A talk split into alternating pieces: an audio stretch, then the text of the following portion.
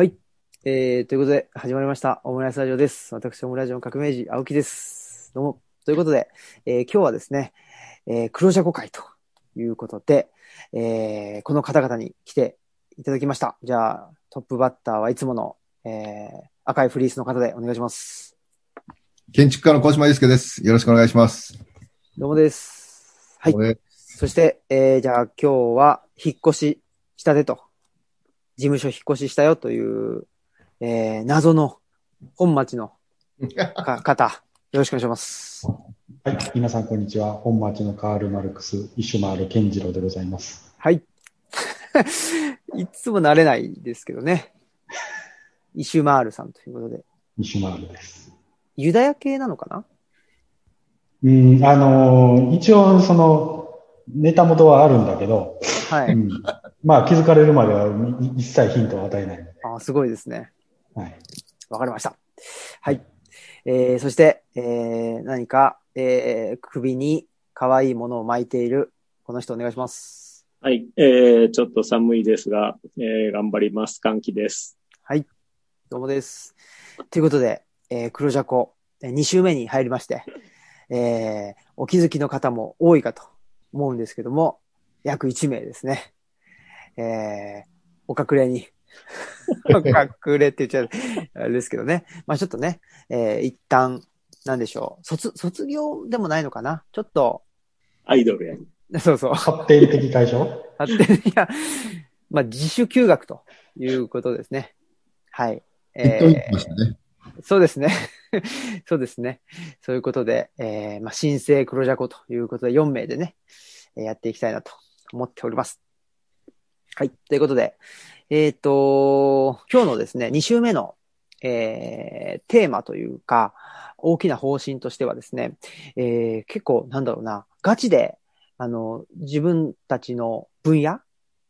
本を紹介しようというような感じですね、に前回なったと思います。で、僕は実はですね、えー歴史学というのを、まあ、勉強してきまして、まあ自分の中では、あの、歴史家とかは、ええ なんか微妙な、なんつったらいいんですかね。なんか似てたな、今。まあいいや。ラジオなのに。ラジオな、もう顔、顔でね、何か似てんだよな、その顔が。まあそんなことでね。まあ、歴史学勉強したなんてね、なかなか言えなかったわけです。言えなかったというか言えないわけですけど、でもやっぱりこの歴史学の本を改めて読んでみると、ああ、自分、自分はものすごいこういう考え方で考えてるなということが分かったなということで、楽しかったんですけども、えっ、と、本はですね、東大、あ東京大学教養学部歴史学部会、歴史学部会編、歴史学の思考法ということで、岩波書店から今年ですね、2020年に出てる本で、えーまあ、東大の先生方がですね、えー多分講義をされたんですね。で、その講義録をまとめたということで、えー十数人の先生方のですね、えーが、まあ、一般の方に向けて、一般の方っていうか、まあ、もともとはどうーんと学生さんでしょうけど、学生さんに向けて書いた、書いたというか、まあ、講義したものを本にしたということで、非常にわかり、まあ、僕から見る、するとわかりやすかったなという本です。はい。ということで、まあ、あの、ある程度ですね、僕の関心の中で、えー、この辺が面白かったよっていうのは、えー、この今の収録の前に、えー、お話はしたわけなので、ぜひ皆さんからですね、ちょっと、あの、感想やら、質問やら、もらえたらいいのかなと思、思いますが、いかがでしょうか？どなたでも。一番、でも分野的に、分野僕でしょうね。ね、近いのは。近い感じですね。はいえっとね、あのーまあ、経営学にもですね、あ、僕経営学の研究をしておりますが、歓喜ですが、あのいろんな、まあ、方法論っていうのがあって、うんうん。まあ、その、心理学みたいに統計で分析したり、えー、インタビューしたりっていうのと一緒で、そのな、あの、その他に、まあ、経営学士とかに、うんうんうん。あの、経営士とか、まあ、そういう領域があったりして、で、まあ、その、なんていうかな、研究する際の考え方で、自然と使っていることが結構、あ、歴史学から来てたんだなということが分かりましたうん。非常に勉強になりました。お、で、一番、あの、僕が一番面白かったというか、あの、当たり前のことを言語化してくれたなと思ったのは、あの、時間認識が2つあるっていう話。うんうん結構最初の方ですね。22ページぐらい。なんか時間、時間の認識の仕方でその歴史は繰り返すみたいに循環していくんだっていう話と、その線形で、えっ、と、発展していく一方通行みたいなの、二つの歴史、えっ、と、時間の流れの認識の仕方があって、まあそれをもう我々は割と好き勝手に使い分けているというか、うん。そういうことを、あなるほど、循環と線形って確かに好きなように使ってるなということを思いましたね。その他もいろいろありますが、あの質問としては、あの、バナキュラーっていう言葉がですね、土着と訳すとあって、これは、あの、土着人類学をファンキーアンソロジーとかなんか訳してはいはい。そうですって、僕は。いうふうに言っている、えー、ルチャリブロと、あの、マッチしてるのか、ちょっと違和感があるのかとか、その辺は聞いてみたいなと思いました。お、まあ、あとはあれですね、最近のオモラジリスナーとしては、えーっと、人類学、磯田さんとやっているやつなんかもいろいろ思い出しながら読みました。はい。以上です。はい。報告は以上です。報告。ありがとうございます。そうですね。そのバナ、まあ、あの、バナキュラーっていうのが、まあ、土着的なと訳しておこうかみたいな感じ。で言ってますよね。で、確かにね、このバナキュラーっていうのは訳しにくいんですよね。あの、イヴァン・イリーチもね、あの、バナキュラーっていうのを言ってて、で、ここでも言ってるのが、まあ、165ページなんですけど、えっと、聖書がラテン語でじゅあの叙述叙述されるのが通常だったときに、ドイツ語聖書っていうのは、まあ、バナキュラーなわけですよね。だったと。で、これ、宗教改革でルターがやったことですけど、ただこの、もうちょっと時間が経っていって、ドイツが、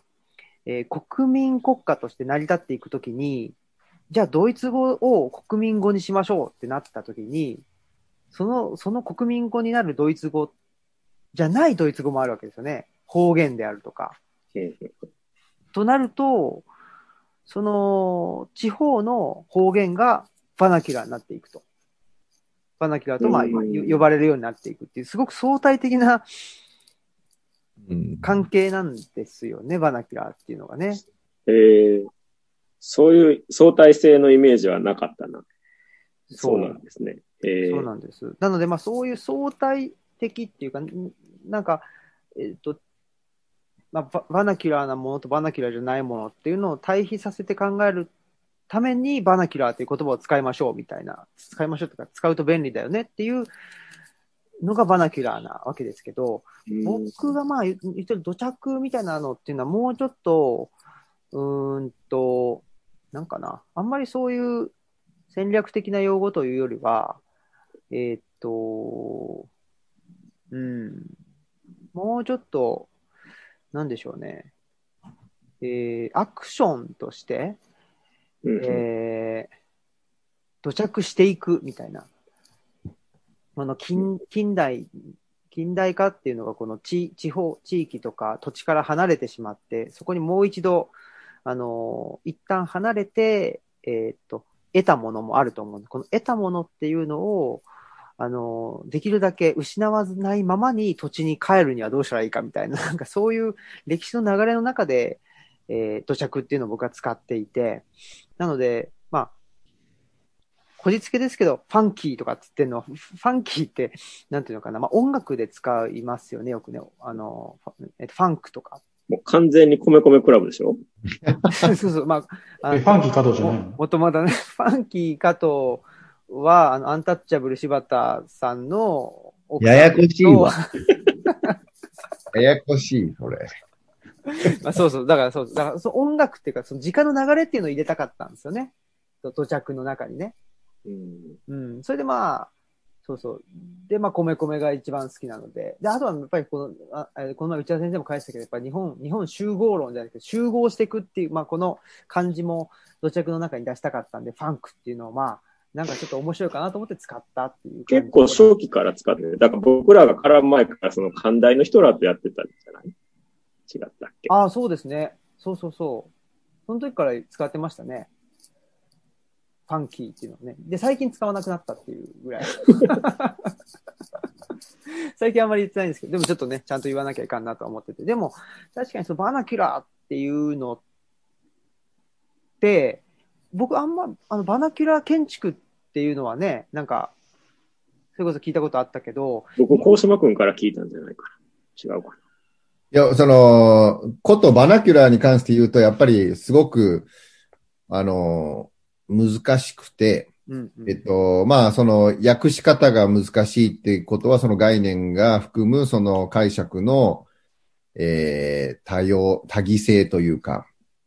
でもまあ、建築サイドからのバナキュラーっていうのは、あの、匿名性っていう意味をかなり持つのな。でどん、な建築物なの？例えば。つまり、えっと、アフリカとか、その、集落が持っている建築の、まあ、まさに風土、その場所に合った建築のあり方ってあるわけだよね。あのー砂漠ではその土がこう、こんもりできていて、そこには建築家が存在しないバナキュラーな建築であるっていうような言い方。それは、その場所ならではの、えっ、と、工夫で、もちろん人間が人間によって工夫して作られた、まあ、建築なんだけれども、それは、あの、建築家が、あの、まあ、例えば、クライアントのために作るっていう、その、作られ方の構造をしていないと。となると、えっと、その場所性っていうことが、その建築の最大のあれで、あの、誰々、安藤忠雄の建築っていうその代名詞がなくなってしまうっていう。でも代名詞ってほとんど意味ないよねっていう、あの、外風館と、えー、内田先生の外風館とか、高島祐介の外風館っていうことと、単体で外風館だけを語ろうとするときっていうふうに、えっと、なんていうんだ、バナキュラーっていうのはそうした、まあ、匿名性っていうところにすごく、うー重重きというか、そう言葉として持ってるニュアンスは建築サイドには大きい。そうなんだ。でも今の話で結構土着っていうのなんか、思ったけどね。あの、例えば沖縄の建物が低いとか、そうそうそうそう。そのほ東東北のやつが屋根が雪下ろすようになそうそう。そうだから、うん建築におけるバナキュラを土着って訳すのはすごくしっくりくる。うんでも、その建築家が土着を語るっていうのがすごく難しい。その、沖縄出身で沖縄在住で沖縄の建築家が沖縄の文化や風土を語る説得力っていうのはすごくある。でも、近代建築っていうのは、あのまあ、モダニズムっていうものが、そうした場所の力を建築に変換するっていうことを否定して、どこででも通用する建築のボキャブラリーってものを発信したがゆえに強度を持ったモダニズムが国境を越えて作られていくっていう文脈があるので、あのどこででもいいんですよ。だから、コルビュジェはパリでもニューヨークでもどこででも仕事をする、仕事っていう建築を作る。で、安藤忠雄ももちろん世界中に建築を作っている。安藤忠雄が土着っていうと、おいおいっていう風に、うん土着じゃないじゃんっていう。でも安藤さんの建築、まあ、安藤さんが分かりやすいから言うだけであって。でも、まあ僕の世代というか、まあ、建築家として、いや、そうじゃないんじゃないのと。僕は、モダニズムが持っている、その魅力。だから、あの、新平が最後に言った、あの、あ、なるほどなと思ったのは、その、土着を離れていったものを土着するっていう。まさに、だから、大地から離れてしまったがゆえに、え、得ることができた価値っていうのは建築におけるモダニズムだってそうだと。だから全否定する必要はない。でもやっぱ今一度建築って地球と切り離せない立ってる場所について考えたいよねっていうことを作家性として土着的な建築家であるって自ら言うことの難しさっていうか。だからまあうん歴史学を、歴史学を勉強してますっていうことの何か恥ずかしさみたいなあのね、新平もさ、ちょっと言ってたけど、それに近いというか、だから僕もバナキュラーな建築を作りたいんだけれども、それを、あの、どうやって論理的に伝えうるかっていうところに、絶対的矛盾があるっていう、その、匿名性っていうことにおいては、名もなき、ね、淡路島の、あのー玉ねぎが吊るされている小屋みたいな。あれすごくかっこいいし、モダンだと思うんだけど、あれは設計者誰ってかっていう話じゃないじゃない。うんあれはバナキュラー建築だと思うんだよね。あのうん玉ねぎを吊るしてる小屋っていうのは、ちゃんと風が抜けて、あの、守ってるっていう。そういうことを、じゃあ、あの玉ねぎ小屋みたいな建築を僕が設計したときに、どうだこれバナキュラー建築でしょっていうことのある種の偽善性とか、あのー匿名性における矛盾みたいなところですごくトリッキーな言葉であるっていうのがある。うんうんうんうん。なんかでもそれって、こう、それも相対的なものじゃないうんなそうね。解釈にはね。そうそうそう。その、お匿名性で言うと、おまあ今はちょっと難しいけど、おまあもし仮に可能であるとすれば、安藤忠雄が、そのまだ無名の頃に、純和風建築をどっかの、お一、丁稚としてやったと。こういうものがもしあったとして、じゃあそれはバナキュラーじゃないのって言われるとバナキュラーなんじゃないのっていう気もややする。うし、その、なんだろう、その匿名性との距離感というか、立ち位置というか、なんか、その角度みたいなお話っていうのは、今、どんどんどんどんこういうご時世だからこそ難しいし、その、あの家誰が設計したのって、うん、ななんか謎の X 氏ですって、もうもはや言えないいいことになってるけど、それも人里離れた集落で別に勝手に建ててしまえば、あそれで別に事故が起きなければ、誰が建てたかわからんけど、そういう家が建ってると。それがもし小島祐介が設計してたんだとしても、お違法建築ではあるけど、おもしそれがなんか、あものとしてあるんであれば、あその風土に合ってるものなんであれば、それはバナキュラ建築っていうことにはならないのかなっていうのは、今聞いてて、ちょっとふと思ったこと。うん。なかなか。まあ、そういうね、その、言、言語的な意味でも、バナキュラーっていうのは使う。えっと、イリーチは、言語のことで言ってたんですけど、とか、まあ、建築にもそうだしとかね。結構だから、幅が広すぎて、まあ、昨日の、うんと、コモンと一緒で、あそうだね。ね、幅が広すぎて、まあ、そうそう、すごい使い、使いやすそうなんだけどそうそう使いやすいがゆえに、そうそうそう。ここもバナキュラーも、だからすごく、あの、包括的だから、そうそうそう。あの、で、なんか言った気になるっていうかね、やっぱそのコモンの使い方もバナキュラーもやっぱどれだけ、まあ今僕が言ったことは厳密にあのバナキュラーを僕なりに言ったんだけれども、やっぱそのバナキュラーっていうのをなんかいいでしょ、土着土着的でいいでしょとか地球に戻ってるみたいな単純な話としないあり方っていうのが大事なのかなっていう気がして。うんうんううんん、なんかそのあり方みたいなところだと思うんだよね。そのコモン、昨日の話知らないんだけど、コモンとか今日のバナキュラーとかにしても、おーその包括的とか、抽象性が高い表現でないと表現できない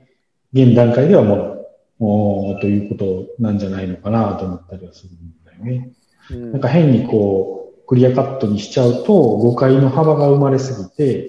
えー、より遠くなる人が増えてしまうみたいなことってあると思うんだけど、あえてちょっと、ふわっという表現で、えー、それぞれ皆さんの中にある、感じ方みたいなところから、それぞれの、おバナキュラーとかコモン、うーんっていう捉え方をしていただいた方が、全体的に見ると近くなるっていうことはあり得るかなっていう気がするよね。うん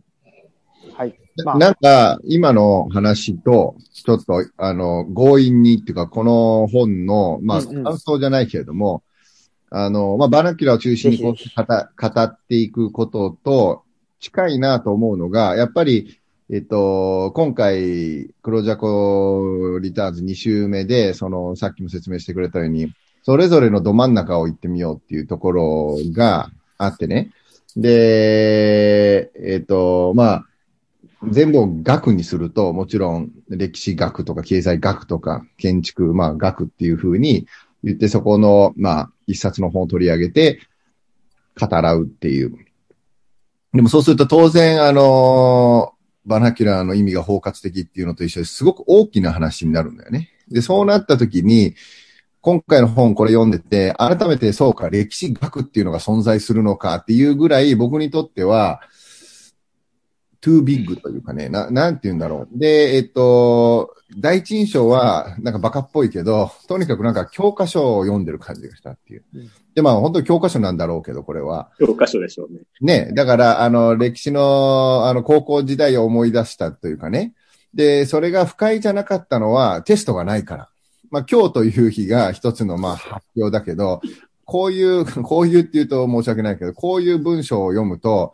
あ、これ、ここテスト出るんじゃねえかとか、ちゃんと覚えなきゃとかっていう、なんか、高校時代の世界史とか日本史とか、ね、あの、数字間違ったらダメだよみたいな。で、それに対して僕は、まあ、理系の人間っていうか、やっぱ、計算とか、その、自分が身につけていく、なんて言うんだろう、勉強は、まあ、暗記型だとしてもね。で、えっと、何が言いたい、言いたいかというと、だからその歴史学って言ったときに、えっと、あまりに大きいがゆえに、まあ、十何人の人の先生方が書いてる、だから本当に、あ東大生っぽい、東大生っていうか、まあ、だからそう、頭いい人が書いてるなっていう文章で、申し訳ないけど、えっと、僕は、あの、もちろん、知識としてたくさん、あの、手に入れたっていうか分かったけれども、あの、あ、この人の本を読んでみようと思った人が一人もいなかったっていうのが、なんでなんでしょうね。で、それよりは、今、あの、この収録前の新平の15分の、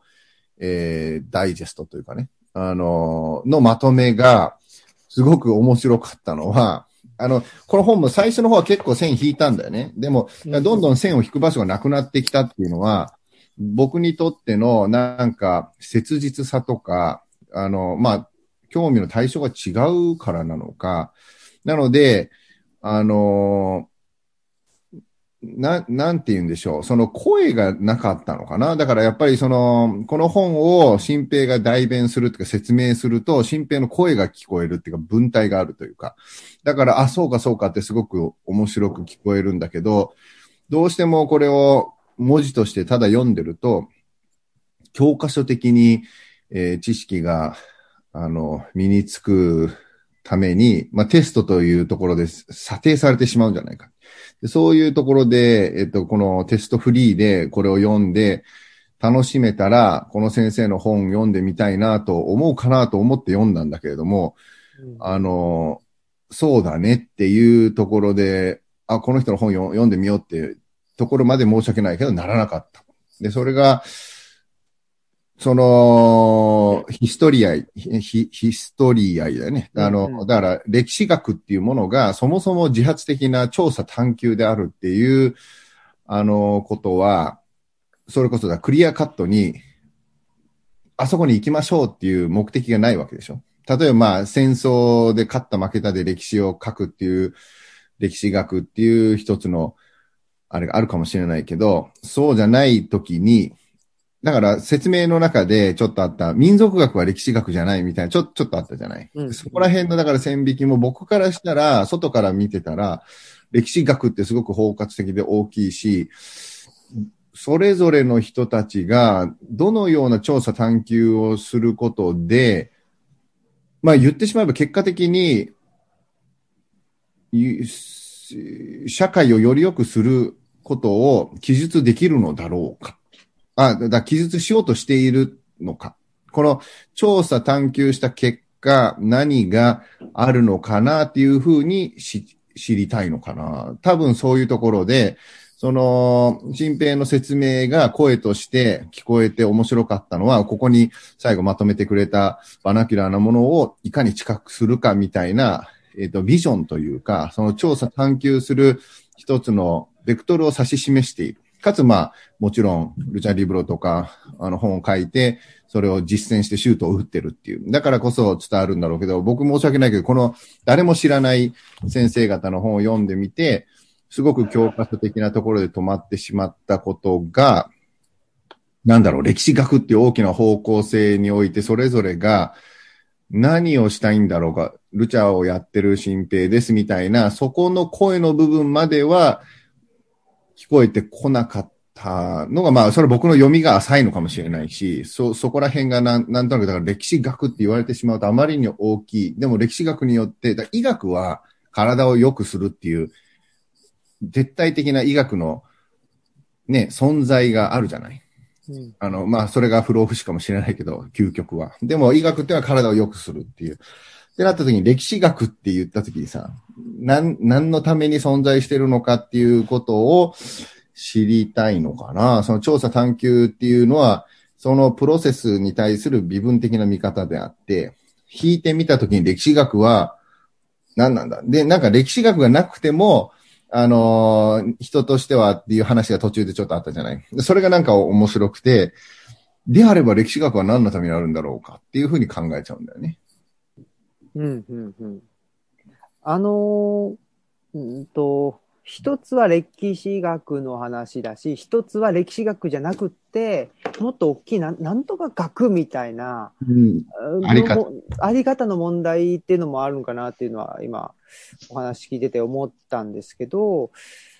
そう、まあ、ああともう一つはやっぱこの本の性格っていうのがね、まあ教科書だっていう。まあね、うんうん、そこはね。勘弁してあげてほしい。そうそうそう。こうなる。こうなってしまうんだよね。そうそうこういうもんです。ロマっていう感じは持て持ちようがないというかね。そうそうそうそう。とは思いますけど、うん、そうですね。ただ、やっぱ金、金、なんとか学っていうのって、まあ、あの、歴史学っていうのはすごく古い学問で、近代以前も、おまあ、あったと。言われるわけですよね。で、それがまあヘロドトスとかテュキディデスって言われるような人たちが歴史学をやろうと思ってたかどうかっていうのはまあちょっと、あの、いわゆる歴史学っていう視点から見ると、そこは多分違うんだろうなと。彼らがまあ歴史を書きたいと思った。で、そのためにはどういう、あの、意図があるのかっていうのは、えっ、ー、と、ヘロドトスなりの意図であったり、テュキディデスなりの意図であったり、あとはもうちょっと後だと、えー、まあい、いろいろと人はいるんですけど、基本的にはやっぱり後世の人の役に立ちたいがために、きちっとその事実をの記録を残しておく。参照できるようにっていうのがやっぱり一番大きいですよね。で、その中で、近代以降の歴史学ってなると、その目的自体はそんな変わんないんですよ。変わんないんだけど、そこで、えっと、その何のために記録を残したいんですって、それって、その歴史を残した人の主観だよねっていう話になってくるんですよ。で、その主観をできるだけ廃したいっていう。そうだね。それはバラキュラーだよね、そういう意味ではね。えっと、ど、どっちがですか？えっと、匿名性におけるバナキュラーっていう意味においては、うんうんうん、歴史学において、だから、芝良太郎の芝士官みたいなことは、芝さんの歴史学者として、まあ歴史学者じゃない、小説家だけど、芝良太郎が歴史学者として歴史学における、あのー、スタンスっていうかね、あの、だったら、不毛、不、不、あの、司馬史観って付けられてしまうことっていうのは、ある意味では、匿名性になってしまってるから。でも本当は歴史学っていうのは、そうした主観をできるだけ消して客観的に歴史としてアーカイブしていくっていうことがあるってことは、と歴史の記述者はなるべくバナキュラーであるっていうこと、まあバナキュラーって匿名であるっていうことが言えるのかもしれないと思った。その時に僕はどうしても、だから、まあツイッターで匿名で何言ったって、あの、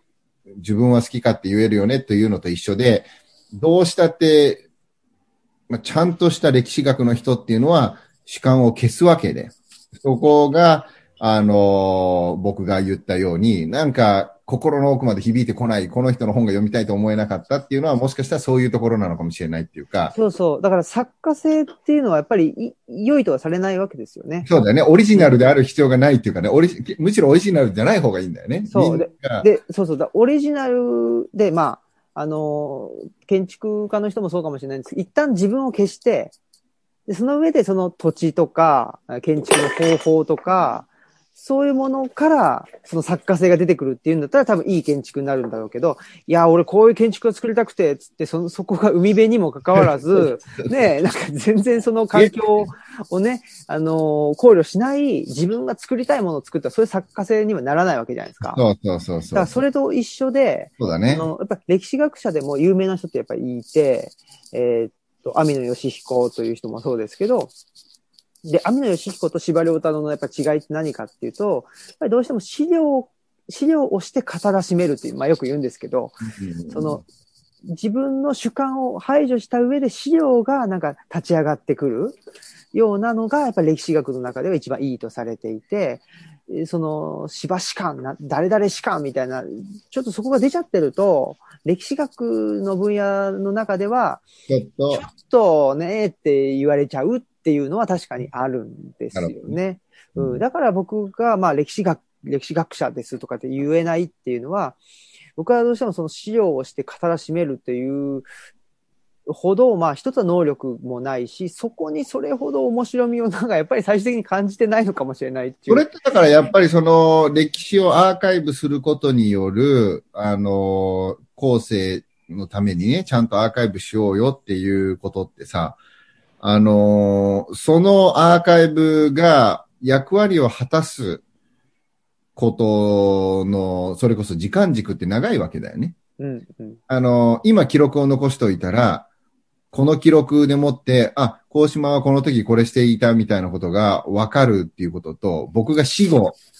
死んでから実は41歳の時にこんなことをしていたっていう記録が残っていることの意義みたいなことは違うわけじゃない。それと一緒で歴史学が、まあ例えばだからそうしたベクトルを明確に持つべき、持つべきっていうか、持ったらどうなんだろうかって言った時に、そのベクトルが正しくて、それがか将来の未来の人のたち、人に役に立つっていうのは、だいぶ後になってからでないとわからない。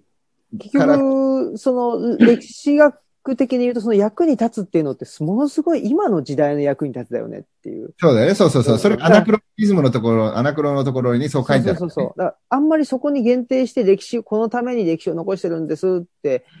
え考えすぎちゃったら、もっと長いスパンで見たときに、ね、あ、その意味がなくなっちゃったときに、じゃあ、えーその公文書は廃棄していいのかって言ったらそうじゃないし、っていうのです。そこは歴史学の持ってるスパンの長さっていうのが、あーなんていうかな、まあ、いい風に、あのー転がると、なんていうのかな、その、その時代を相対化して、あの、今の短い時間の中で、その有用だとか、不要だとかって言ってんじゃなくて、もうちょっと長いスパンで考えましょうよっていう話になるし、えー悪い方に行くともう、何のためにこれやってんの？みたいな。そうそうそうそう。そうだからお金がつかないっていう話なんですよね。う。ん。つきにくいっていうかね。うん。あ僕、その、まあ、ミゲの DNA を引き継いだわけじゃないけど、今回ちょっと全部読めなかったので、そ ういう、そういう DNA 引けなくていい。うん、あの、4章までしか読んでないはいんだけど、章面白かったのに。え？むしろ面白かマった。ジで？で、いや、4章までしか読んでないけど、僕個人的にはすごく面白いなと思って読んでたのよう。んうん。で、あのーもう小島さんとは逆の感想を持ったというか、あのーなんだろう、お何のためにとか今こそ必要だなって思った。4章までしか読んでないけど。うん。その、なんだろう、こう、まあ、これまで積み重ねられてきた、まあ、歴史の資料みたいなものがあって、で、資料批判っていうところがあって、で、資料批判が大事なんだっていうことで、ガーッと、まあ、あーその方向で、で、今ちょっとそのカウンターになってて、える気がしててね、なんかもっと感情的なというか、ストーリー性とか、が人間のメンタルみみたいなところが重視されすぎてるように僕は映ってて、あの何かあー言ったときに、いや、私の真意が伝わってないとか、ああいう言い訳っていうのもまさにそれで、いや、お前の感情なんかどうでもええねんという話じゃないですか。歴史とか、今後の、その、お起きた出来事っていうことだけを見たら、それはあかんよねっていうことでしかないと。あなたの信念がどうでもいいんですよ。あなたの発言を解釈したらそういう解釈になり得ますよね。だからあなたがそういう立場なんだったら気をつけないといけないでしょっていうことになるべきなのに、真意が伝わってないから、真意がこうだったんだから、あ俺は悪くないんだっていう言い逃れがある種通用しちゃうというか、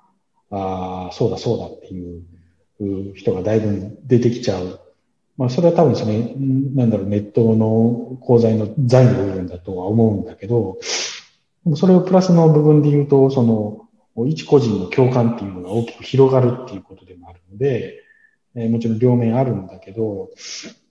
そのもっとこう、お匿名性というか、まあ、あさあの、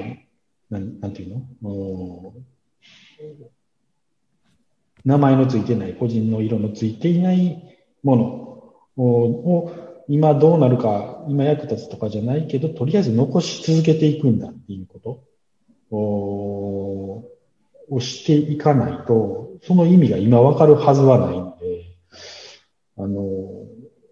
今役に立つかどうかわからんけど、後々のためにきっと意味があるんだと信じてやっていくことっていうのはすごくしんどいけど、やらないと、おなんだろう。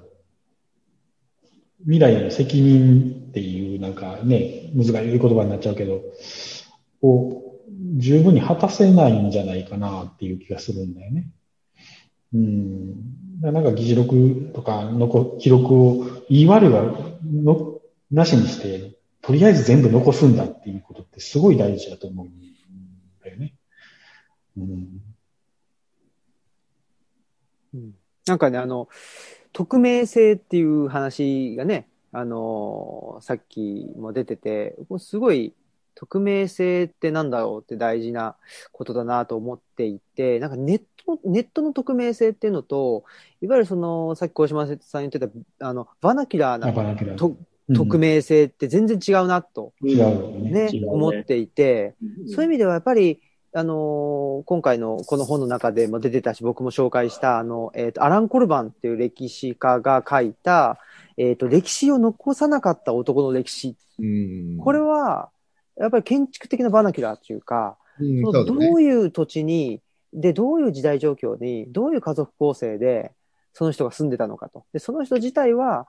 あの、匿名なんだけども、まあ一応名前は分かってはいるんだけど、あの、だけどその人は何も発していない。あの、言葉を発していない。けどもその人は生きていたと。これがまあ、建築的なというか、その、そこに、でも確かに人は生きて、そこに人は生きていたというのがわかる。ただ、そのネットの匿名性っていうのって、なんかちょっと、その人生きてんのかな？っていうのがわからないっていうところで言うと、全然違うよね。なんかそんな気しますね。あの、今の話で、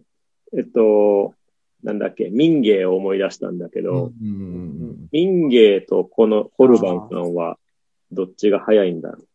民芸の方が早いですね。え、そうなの？えっと、はい。民芸って柳宗悦とか、うんうんうん。ね、うんうん、柳宗悦の方が古い人ですね。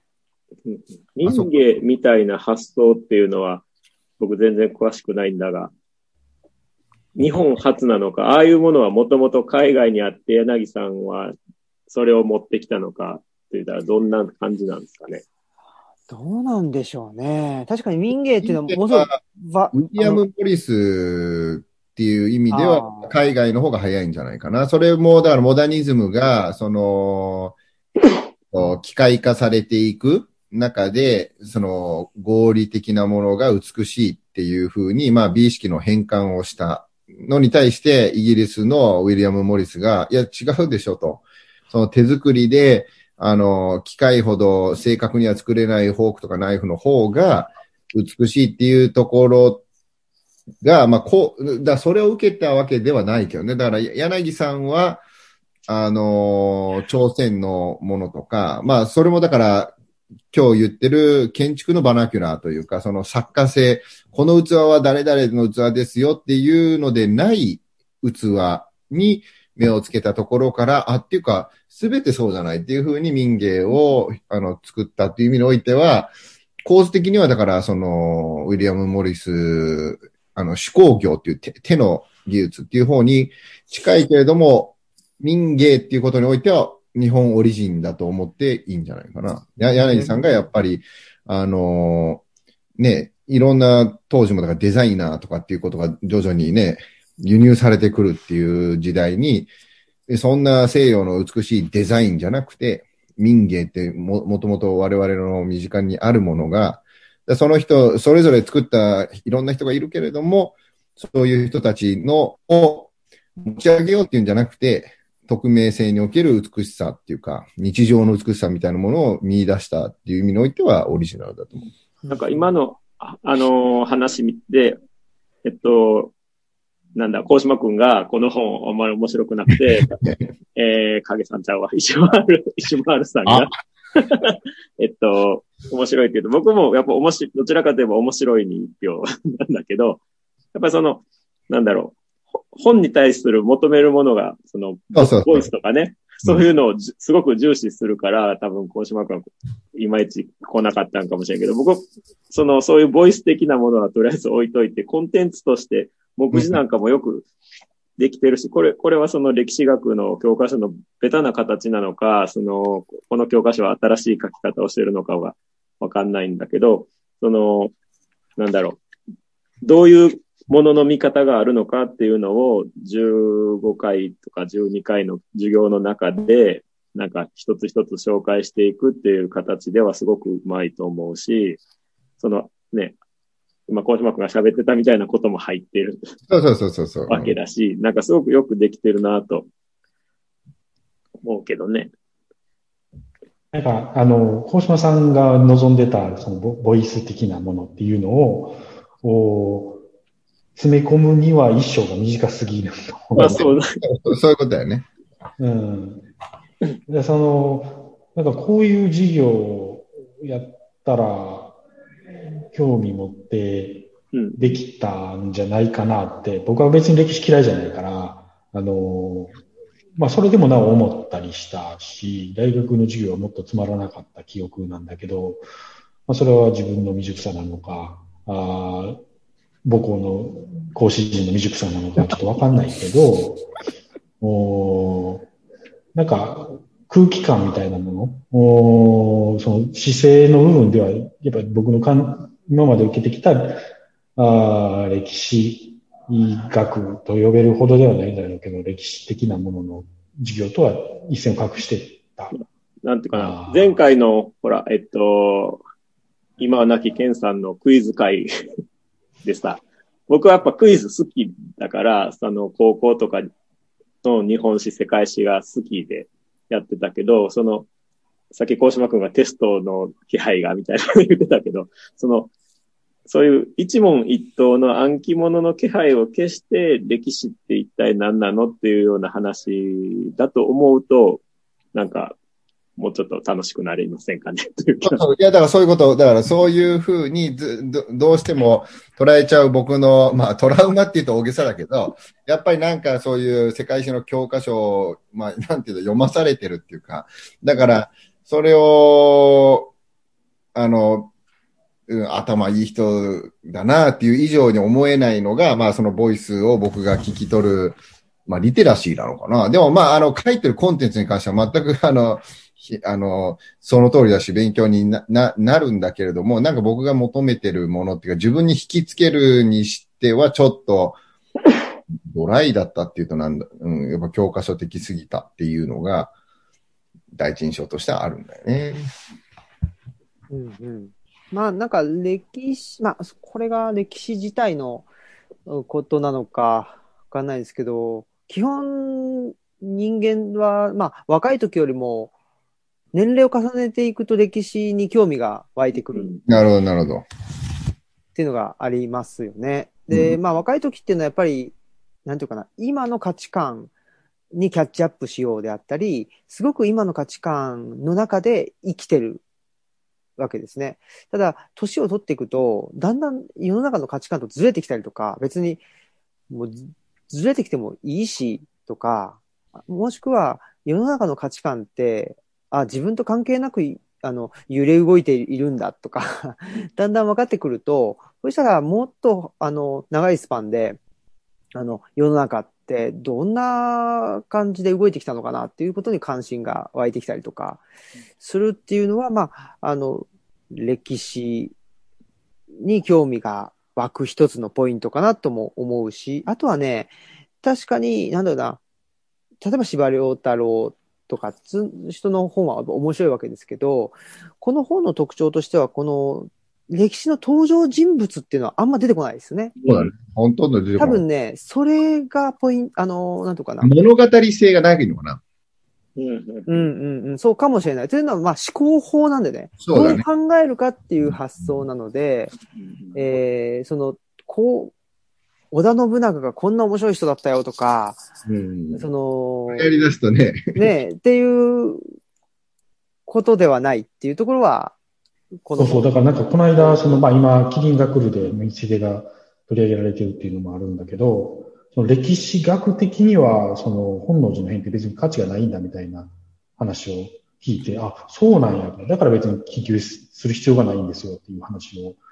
歴史学の人かな？が言ってて、その民間のとか、その小説家とかがいろいろ、お肉付けというか色付けをして、ああだったんじゃないか、こうだったんじゃないかっていう、うイメージを膨らませるんだけど、歴史学的には何月の1582年に光秀が信長を多分殺したっぽい、以上終わりになっちゃうと。いうのも聞いて、あ、そういうことなのねっていうのはちょっと思い出したね。うん僕、大河ドラマ好きなんで、あの、全部見てるんですけど、今回のキリンが来るは、信長がやたらメソメソしとるというかね、あの、承認欲求多いなと思って見てたん承認欲求。だけど、そそれはその今回のこのアナクロニズムのところをうん。見た、ものすごく現代的に着色されてるんだなということが分かって、あ勉強になるわと思思った。めちゃくちゃ承認欲求なるほど。発言が多いんですよ。それ、それはだから、なんか、あのーまさに僕もだからそのアナクロのところが、あ、そうなってしまってるなっていうふうに、あの、自分でも思うのは、だから例えば、こと建築において、コルビジェをよく批判、批判するっていうか、その地域の考え方じゃないとか、世界に発信して、まあ、それを実際に世界に発信したんだけど、当時発信したわけで、100年以上も前に、あ、いや、以上じゃないか、まあ、100年前に、インターネットもなく、自分の作品集を自分で編集する建築家っていうのはいなかったわけですよ。まあ、初めてコルビジェが。で、自分の建築よりも自分の作品集が今後長く影響し続けるってことを分かってたんだよね。で、それがすごいなという時に、じゃあ今これだけ SNS も含めてインターネットによる情報化社会になった中でのアーカイブする歴史を残すっていうことの意味と、その強度と脆弱さみたいな。すべて映像に残してとか、なんか、すべて記録に残す。でもこの紙の本だって燃えたらなくなるけれども、まあ何万部もすれば、それはいろんな人が持ってくれてるとか、情報、あの、レコードと CD、音楽、どっちの方がみたいな話もあるし、情報をアーカイブするっていうことを、現時点で最先端における、まあだから歴史学っていうのはデジタルにおいてもすごく考えさせられるよなと。で、それが常識でどっぷりにはまった我々が、過去のね、200年前、300年前を、そう、なかなか連続的に想像できない中で、語るっていうか、えあの、歴史学っていうのが成立してることの、まあ、凄さと、そのアナクロに陥りやすい危険性っていうのは、今の常識でどうしたって考えちゃうよね。だからそれがすごく、す反省するっていうかね、難しいよねっていう。うんうんうん。そうよ。あのー今の常識で考えちゃうからね、もうあの、復活の呪文とか、写メ取ればいいじゃないですかっていうやつが。バカ者と。そうか。うん。なんでそんな、あの、間違えるような書き写すっていう方法を取ったんですか？写メ取れば一発じゃないですか。その、その写メが何かの電磁波で消えたらどうすんの？うん、まあ、あっさり、ああそこじゃないんだけど。だかだからまあそもそも。ね、その時代に写メないじゃんっていう話でしょうね。だから、あの、あの今はもう写メって言わないらしい。え？メールじゃないから。そりゃそうや。しゃ、まあメねそりゃそうやね。うんだってね、その、僕ら、ゲームをすることファミコンするって言ってたでしょ？うん言ってたね。それ、だってプレステやってでもファミコンするとか言ってなかったですか？ササターンだだだってね、ファミコンするとか。あと、その親からファミコンやめろって言われたもんね。そうそう。いや、ファミコンはやってないけどって。そうそうとかねそうそうそう 言言ってたし、あとは、だから、ほら、最初に出て、だから、ほら、マリオが死死ぬでしょ、ま、ゲームやってて。うん。その時に、あ、んえーうんと、一気死んだって言うわけじゃないですか。うんああいうね、ワンナップ。あれおかしいじゃないですか。うんなんで一気なのって。んうんま、マリオなんだから、人じゃんって。そうだね。だからあれは、だからもともとね、その、何ですか、あれは？ググラディウスだ。な、なんだっけ？あの、インベーダーゲーム。インベーダーとかか。ね、やつで、まあ、一気死ぬという、あの、木っていうのを使ったわけですもんね。とかね。まあ、その辺は結構、なんだろうな。まあ、あの、説明がつくし、えっ、と、面白いし、まあ、確かにあの、歴史学やってると結構そういうの多いんですよね。なんでこういう言葉遣いしてんだろうって言ったら、ね、その、えー前の時代にこういうふうに言ったから、それが、あの、意味をなさなくなっても、まあ、形骸化しつつも、こういう言葉遣いしてんだとかっていうのはすごく面白いんですけど、ただ、やっぱりこの、このアナクロニズムのところで言われてたことっていうのはものすごい本質的なことだし、ね。解決不能なことなんですよ。そね。それでも、あの、客観的な歴史学っていうのは近代とともに始まった中で、うん日本語も近代とともに生み出されてきたっていう宗教って言葉ですけど、こうんこで書かれてるのはね。で宗教っていう言葉をなんで作んなきゃいけなかったかっていうと、宗教っていう概念がなかったからですよね。うんその近代以前は。で、それを、まあ、例えば、うん愛にしてもそうだし、そういうね、その、そもそもなかった概念を、その、輸入してきた言葉、えー言葉を輸入したことによって、その概念に当てはまる言葉を作ったと。いうのが近代以降なわけだから。ってことは近代以前っていうのは、その言葉使えないわけですよね、本当はね。そうだよね。うん。っていそうだ。う、そうそう、っていうの、っていうアナクロニズムっていうのはもうこれは、もう、なんでしょう、特に時代、扱ってる時代スパンとか、あの、学問としての歴史が長い歴史学っていうののもう、これは解決不能な、ほぼ不能な、あの、問題ですよね。だって宗教って言葉使わずに、ええっと、うん、えっと、江戸時代のあれだから宗教って言葉使えませんよって言ったら、今の人に伝わんないわけですよ。うん。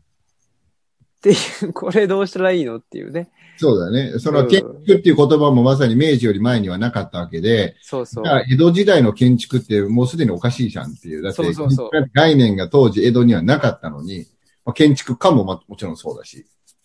時代交渉する人すごいよね、ドラマとかで、ちゃんと。うん建築家はいなかったけど、築城の名手みたいなのはいたわけだよね。そうだよね。加藤清正とかね、東堂高虎とか。うんああいう、さすが、石垣好き。うんうん。ねえ、ただ、やっぱり、いわゆる建築っていうのとは違うんでしょうね。まあ、そのいわゆる建築っていうのが、まあ、西洋から来てて、まあ、日本の建築とどの程度違うのかっていうのもね、あれですけど。なんか、やっあのぱアーキアーキテクトっていう、その、設計者っていうところと建築は切り離されないので、西洋における建築家っていう職業の持つ意味が大きいっていう。でも、うん日本にはそれが、あの、外来の概念なので、建築家っていう概念は根付いてないし、建築っていうのも、あの、まだ、あの、根付いてないと言えると思う。西洋に比べて。うん。うん。だけどまあそれは別に西洋のもの、西洋にな無理して近づ近づける必要はなくって、もともと日本にもそういうね、えっ、と、そうそう。あった、あった。ね、あったものであればね、別にね、そそれをやればいいしっていう。だからそこが一つの、もう一個のその、と歴史学の大きな、あの、なんていうのかね、危機的なポイントだったと思うんですけど、えっと、そのリングリスティックターンっていうやつですよね。言語学的展開っていう。で今の話で言うと、建築っていう言葉は、西洋の、えーっと、概念を輸入して作った言葉だから、じゃあ建築って日本には一切なかったかっていうと、そうではないわけじゃないですか。うんなんかに似似たような実態のものはあったわけであって、うんっていうね。だからそこ、言葉がなかったら実態もないのかっていうと、そうじゃないっていう。実態はあるけど言葉が違っていたりとか、っていうのもあるから、そのね、えっ、と、ソシュールであるとか、そういう、まあ言ね、言語学、その、言語、言語があるから実態とか概念が生まれるんだっていう発想で言うと、歴史学なんて全然できないよっていう話になっちゃうんですけど。それ言ってしまったね。そうそう。うん。ねなんかでも、あのーできないからこそやらなくていいことにはならないわけで、あのーまあ、しばし感の話も出たけど、あれをし真実だと思ってるらっしゃる残念な方もたくさんいらっしゃるそうなのね。うんあ大人気やからね。そう。いや、確かに物語としてはすごく面白いんだけど、あくまであれは小説であって歴史書ではないでしょっていう話なのよね。でも、いや、それは、あの、僕の知ってる歴史と違うって言って、根拠はって言ったら、司馬遼太郎はそんなこと書いてなかったって、真顔で言う方がいらっしゃるわけです。うん。で、当然その真実の部分というか、じ起きた事実という部分にのっとって書いてる部分もたくさんあるけど、そうじゃないところをがないとは書いてないわけで、うん。いやいや、そこはちゃうでしょって、小説じゃない。なんで小説カテゴリーになると思ってんのっていう話って、今その、無視されがちというか、あー歴史の本っていうくくりになっちゃってるんだよね。きっと。それは歴史学の本ではなくて、歴史の小説であってと。こういうところのエクスキューズっていうのは、常につけ続けていかないと、これが200年後、300年後になって、あの、司馬遼太郎っていう人がいたらしいけど、有名だったかどうかわからんっていう時になった時に、昭和っていう時代があって、その時の大正とか明治とかのことを記述したあ書物が出てきたよと、テキストが出てきたよと、こういう時に、その資料批判っていうのが行われなくなっちゃう可能性があるじゃない。うん。ってなると、あれがトゥルーストーリーだと、なりてしまいかねないっていう怖さはあるから、そのどう残していくんだっていう残し方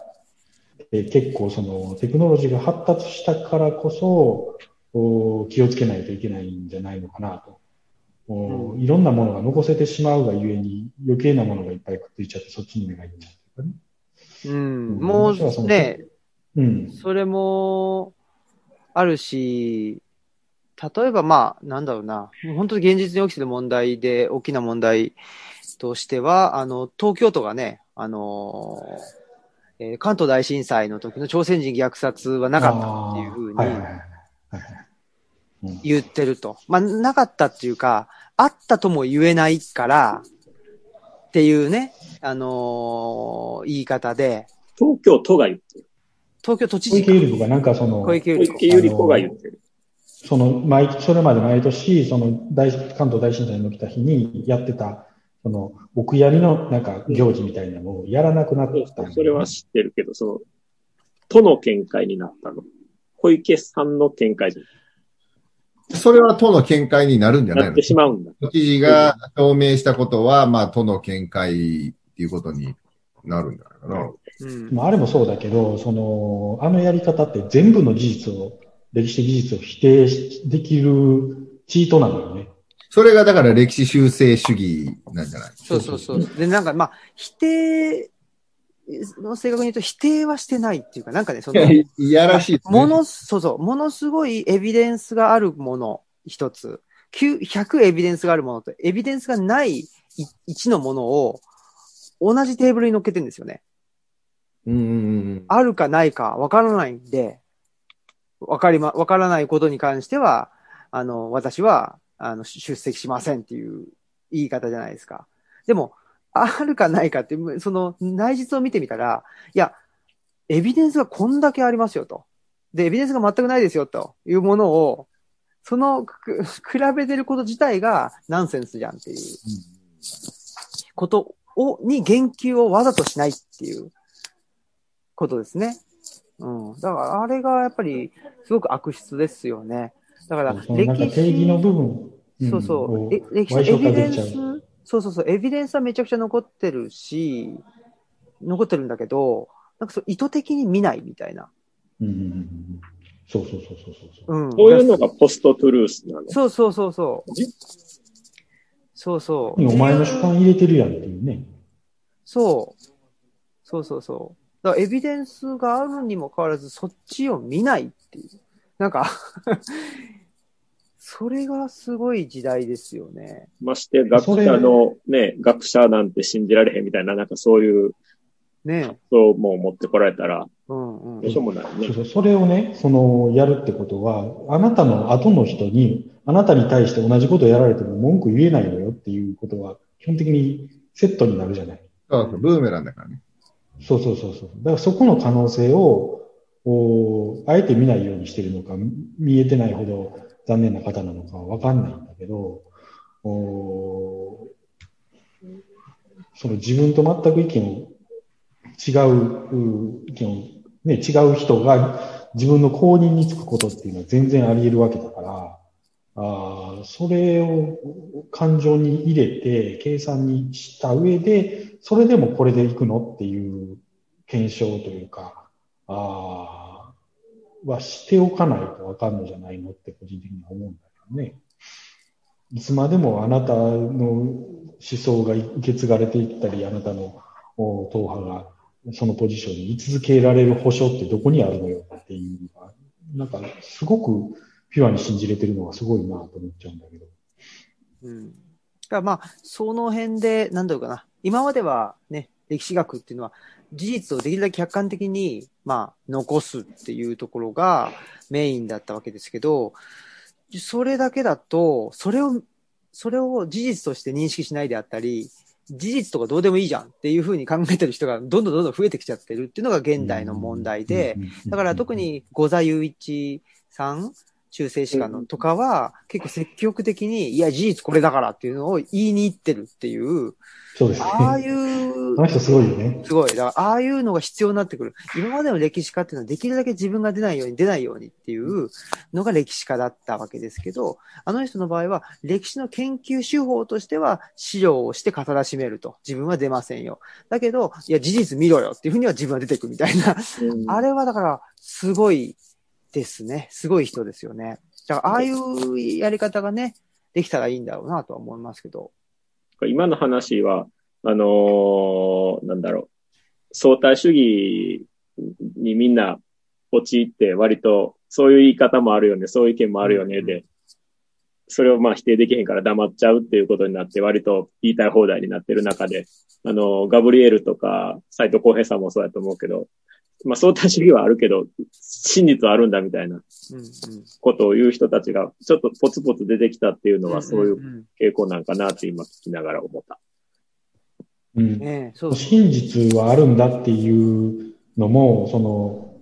なんだろう。まっとうな、そういうことを言ってる人と、まがいものが同じことを言ってたりっていうパターンも両方あって、そうそう。ね、あの、なんとかの真実っていうのはもう明らかに怪しいっていうね。そう、もう大体あの、なんかネット上の皆さんは、ね、インターネットで真実を見つけちゃうので、